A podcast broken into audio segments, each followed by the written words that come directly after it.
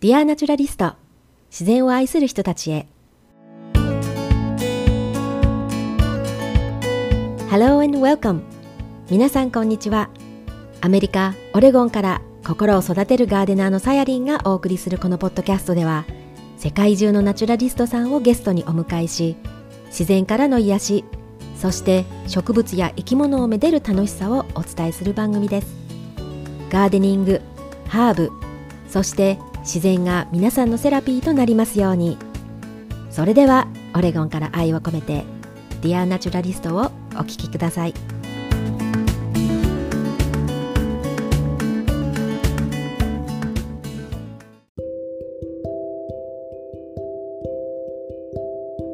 早いもので2023年もあと数日となりました。皆さんはどんなホリデーシーズンを過ごされていますでしょうか？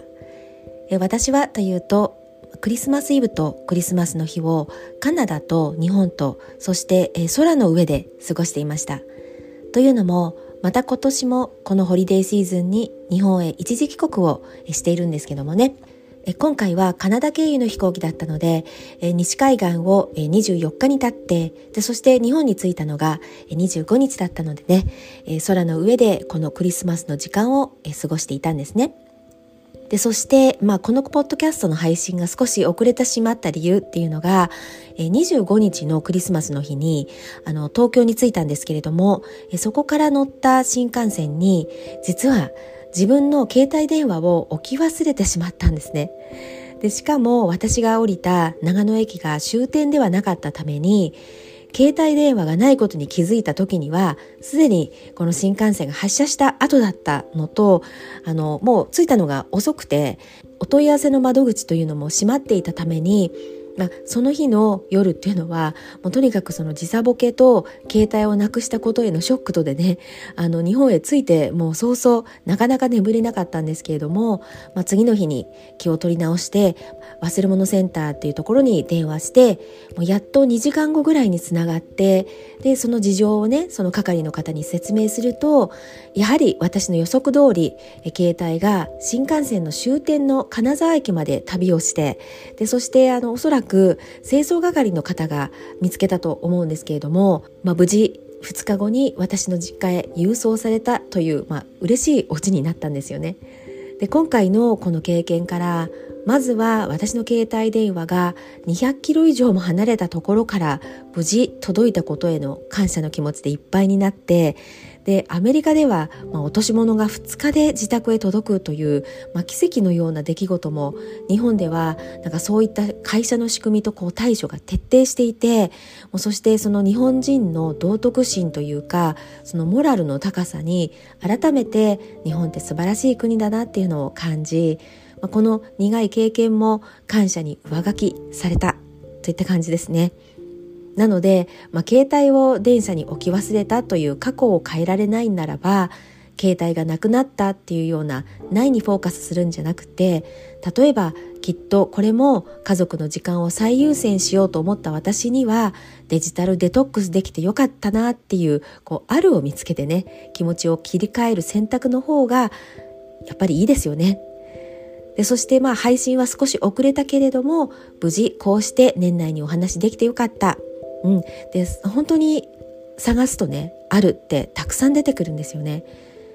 なので皆さんもぜひ来年はないよりもあるにフォーカスをしてあるある探しをしてみてくださいね。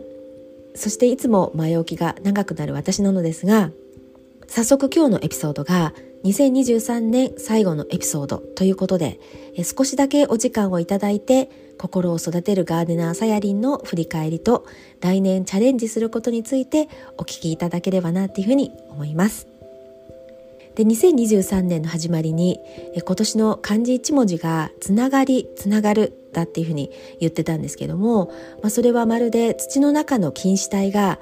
あの他の菌糸体とこうコミュニケーションを取りながらつながって広がっていくように私もさまざまなナチュラリストさんと、つながりを大事にしたいっていうふうに公言していたんですけれども今こうして1年を振り返ると確かにこのポッドキャストやガーデニングコミュニティを通してね新たに出会えた方がたくさんいてでしかもつながりがつながりを呼ぶというように新たなナチュラリストさんを紹介していただけたりまたゲストの方もニュージーランドシンガポールそしてヨーロッパに広がってで何よりこのポッドキャストを聞いてくださるリスナーさんもね以前からずっと聞いてくださっている方そして新たにこの23年にこの番組を見つけてくださった方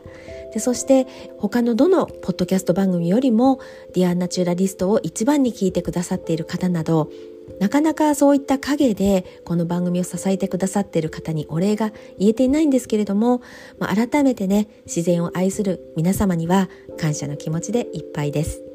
でちなみにねナチュラリストとはを検索するとその名の通り自然愛好家そして自然主義者っていうふうに出てきます。要するに自然に関心を持って積極的に自然に親しむ人または自然の動植物を観察研究する人。動物植物昆虫または岩石鉱物化石などを愛好し自ら自然を探求しようとする人たちのことだそうです。きっとこの番組を聞いてくださっている方は、まあ、このナチュラリストさんにね当てはまるんじゃないかなっていうふうに思います。であのまたさらにこのナチュラリストというのを検索していくとねあの一冊の本に出会いました。でその本はあの子供向けの本なんですけれども著者が佐々木博さんというプロの自然案内人の方なんですね。でこの方は毎日のようにいろいろな場所でいろいろな人々にいろいろな方法を使って自然の素晴らしさを伝え続けているそうで。でこの本のタイトルも、えー、僕はプロナチュラリスト。自然への扉を開く仕事。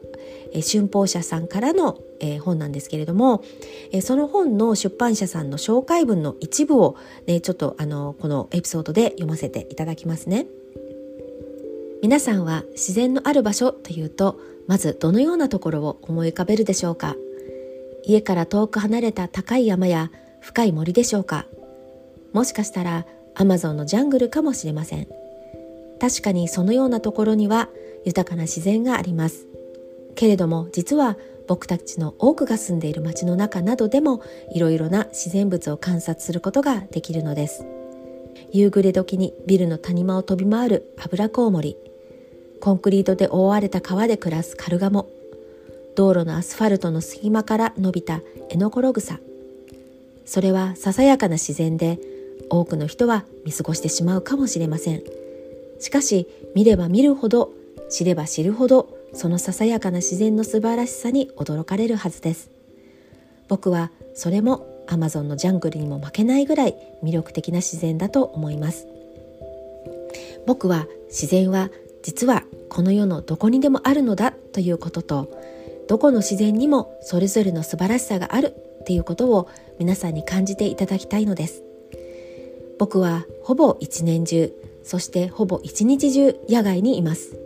とても暑い時やすごく寒い時やかなり眠たい時やゆっくりご飯が食べられない時もあります。でも僕はそれらのことがほとんど気になりません。なぜなら自分が一番好きなことを仕事にすることができたからです。僕は仕事とは選ぶだけではなく生み出せるものだと思います。もし皆さんがやりたい仕事が世の中に見つからなければ自分で新しい仕事を生み出せばよいのです。何かが好きでたまらない。その気持ちさえあればきっと夢は叶うと僕は信じています。ね、ということでねまさに、えー、このね佐々木宏さんのメッセージは私が感じていることと一緒だなっていうふうに共感したので、ね、このように紹介させていただきました。でまた佐々木さんは今後もっとたくさんのナチュラリストさん特にはプロのナチュラリストさんを増やしていきたいっていうふうにおっしゃっています。ね、そして実は日本でもさまざまな自然に携わる活動をされている方ってたくさんいるんですよね。なので今後もナチュラリストさんの輪がますます広がっていく可能性を感じています。私はというと、まあ、今年ねあのゲストに来てくださった方たちも、えー、自然案内人植物の力で美を極めていくエステティシャン家庭菜園研究家鶏オタクさん薬草研究家花農家さん自然とつながる直感スピーカーメディカルハーブセラピスト食を通して未来型農業を目指す親子健康食品店経営の農家そしてサステナブルな生活を楽しむホームステッダーさん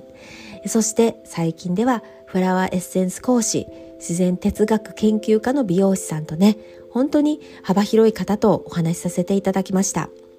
皆さんがいろいろなところでいろいろな人にそしていろいろな方法で自然の素晴らしさを伝えたり実践しているまさにザ・ナチュラリストさんだと思います。そしてゲストとしてではなくてもリスナーさんの中にも自然に携わる活動をしていたりナチュラルな生活を目指している方もたくさんいてそんな方たちと今年もつながることができて本当に心からありがとうの気持ちでいっぱいです。そして来年はこうして自然が好きな方とつながるだけではなく、えー、実際にねその先のアクションを起こすことでこのつながりを循環させていきたいなっていうふうに思っています。え皆さんのこうしたね地球に優しいワンアクションを取ることの大切さそれは小さいことなのかもしれないけれどもねナチュラリストであることの使命というかその先に掲げるものとして私たちが住むねこの美しい地球の命を存続させ、まあ、これからもそして次世代のもっと先の未来にも全ての生き物が健康で生きとし生けるような、ね、そういう世界になってほしいなって思ってます。ということで、まあ、かなり大きなことを言ってますけども、まあ、その健康は私たち人間の心の健康であったりまたは昆虫や動物が生きていけるための、環境を再生することだったりその生き物の健康が整うことは地球が整うことでもあり、まあ、地球が整うことがやがて私たちの健康にもつながっていくことだったりで巷では地球温暖化がかなり深刻化しているという、まあ、怖い話も聞きますけどもね。確かに私たちは環境を破壊することっていうのを容易にしますが、まあ、その反対に自然を再生する力もあると信じているので、まあ、そういった気持ちで今後もさまざまな分野のナチュラリストさんをお迎えしてでそこから皆さんが気づいて学んで日常に、実践できるようなねそんな循環になっていくイメージを持ちながら、まあ、番組を配信していきたいと思います。ね、だからこそ私は、まあ、今年の中盤ぐらいから生き物の観察とか植物の声を聞くことや、まあ、フラワーエッセンスに興味を持ち始めて、まあ、植物の見えないエネルギーについてもっとこう焦点を当てていくことで波動が最も高いと言われる自然から心を癒されたり心を元気にしてくれるなどで心を育ててくれるね自然という名の先生から学べることは無限にある、まあ、そういった観点から植物を育てたり自然に触れることの喜びや楽しさをお伝えしていけたらいいなっていうふうに思います。でエネルギーっていうととかくふわふわした感じに思われる方もいると思うんですけどもね今年実はあのガーデンセラピー協会さんというところから1級の認定証をあのいただいたんですけれどもあのガーデンセラピーのコンセプトっていうのはまあ、きちんとエビデンスベースで、まあ、ガーデニングや自然に触れることは科学的にも人間を健康な状態に戻そうと機能してくれるそのホメオスタシスのサポートをするっていうふうに言われていて、まあ、ガーデンセラピーっていう考えはその健康寿命を伸ばすことっていうのが目的であってその平均寿命がその医療の発達などで伸びても病気をして自由が利かず、まあ、薬漬けの生活をしててもね幸せにはつながりにくいかもしれないですよね。うん、なので、まあ、人間には本来自分の力で治す自然治癒力というのが、まあ、携わっているわけですから、まあ、そういった力を信じて、まあ、健康な体であり続ける寿命を伸ばしていくでそういったことも、まあ、総合的にねこれからお伝えしていけたらいいなっていうふうに思ってます。なので、まあ、あの私が2年間開催してきたサステナブルガーデンクラブというのは来年あの同じ形では存続せずにでもリニューアルの期間としてね来年は、まあ、土の中の菌や根っこが成長するように私の活動はおそらく皆さんの目にはあまり触れないかもしれない、まあ、地下活動をあのしていく年にしたいなっていうふうに思います。まあ、それは自分の原点に戻ったり新たな学びをしたり、まあ、交流したりに実際に自分が体験してエビデンスを増やしていったりと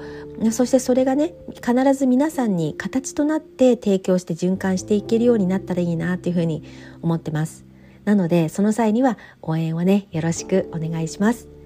その循環させるために皆さんの協力だったり一緒にま参加していただくとか、ね、仲間づくりも大切にしていきたいなっていうふうに思います人間は一人では生きていけない動物ですから特にこれからも仲間のつながりというのは大切にしていきたいと思いますでもちろん Dear Naturalist のポッドキャストはいつも通りマイペースで月2回を目安に続けていきます。うん、あのおそらく来年はエピソードも100を超えると思うので、えー、その時は一緒にお祝いしてくださいね。であとはコロナの規制もなくなりつつある中、まあ、リアルにあって活動する機会というのも、増えてきたこともあってここオレゴンの地元での野外のイベントとか、まあ、リトリートを開催したりねそして今回の私の日本帰国は子供や家族との時間を最優先にしたいので、まあ、リアルのイベントとか講座はやらないことに決めたんですけれども、まあ、次回ね帰国の際にはそういったイベントなどを念頭に置いて企画してあの例えばポッドキャストを聞いてくださっているリスナーさんとお会いする機会を作ったりとか、まあ、ワークショップを開くなどねなんとなくですけれども、まあ、そんなことができたらいいなっていうふうに思っています。ということで、まあ、長々とお話ししてしまったんですけれども、まあ、もう一つだけ自分の原点に戻るという意味で最後にお伝えしたいことがあります。それはガーデニング好きの方だったら知っている歴史も深いイギリスのチェルシーフラワーガーデン賞というねあの名誉ある賞があるんですけれどもまあ、そこに毎年出展されてこれまでもあの合計11個のゴールドメダルを獲得された石原和幸さんという造園家の方がいるんですけれどもね、あのこの方はもうあのエリザベス女王からも緑の魔術師と言われている、まあ、園芸業界ではまさにセレブな方で「情熱大陸」のテレビ番組にも、まあ、出演された方なようなんですけれどもまあ、その来年行われるチェルシーフラワーショーのその石原先生のお庭作りのお手伝いに、えー、私は来年の春に参加することに決めました。はいでイギリスはね私の園芸の道への原点でもあるのでこのタイミングで参加させていただくことの意義というのはとても大きいと思っていますなので、まあ、このいきさつなどはまた来年一つのエピソードでお話しする予定ですので特にイギリスのガーデニングファンの方は楽しみにしていてくださいね。ということで、まあ、来年は手放すものもあればその空いたスペースに新たなものを入れていく年になりそうです。植物の格言にもあるように Nature doesn't hurry yet everything is accomplished 自然は急ぐことがないのに全てが達成される、ね、自然にはその流れペースがあるということですよね。急がなくてもきちんと自分のペースで行きたいところへたどり着ける、まあ、そんなメタファーで来年は日々過ごしていきたいなっていうふうに思っています。で最後になりましたが、まあ、数あるポッドキャスト番組の中から Dear Naturalist を見つけていただき本当にありがとうございます。今後もオレゴンの田舎生活そして自然をめでる楽しみや喜びを皆さんにシェアをしながらハーブやガーデニングの知恵または植物のエネルギーや自然が私たちを癒し人間の心を育てることにフォーカスしながら自然カテゴリーや科学またはホームガーデンなどのねカテゴリーだけではないどちらかというと自然の哲学的な側面もお伝えしながら私オリジナルの番組がお伝えできたらいいなというふうに思っています。そして皆さんも参加できるようなね構成にしたりこのリスナーさんの中でも自分の活動を伝えたい広めたいって思っている方やまたは周りにそういった活動をされている方がいたら是非私にリクエストをしてください。私が見つけることのないねあのナチュラリストさんっていうのはたくさんいると思うので、まあ、その手助けをね皆さんにしていただけると嬉しいです。そしてねこの番組がもっと自然が好きな方に届くように皆さんのご意見だったり、まあ、評価できれば高評価をねいただくことでもっとたくさんの方に届くようになるはずです。私も来年はたくさんの小さな貢献をたくさんの人や生き物たちに還元していきたいなっていうふうに思っています。それでは来年の皆様の健康と地球の健康を願って Thank you for listening and hope to connect with you next year again. from さやりんでした。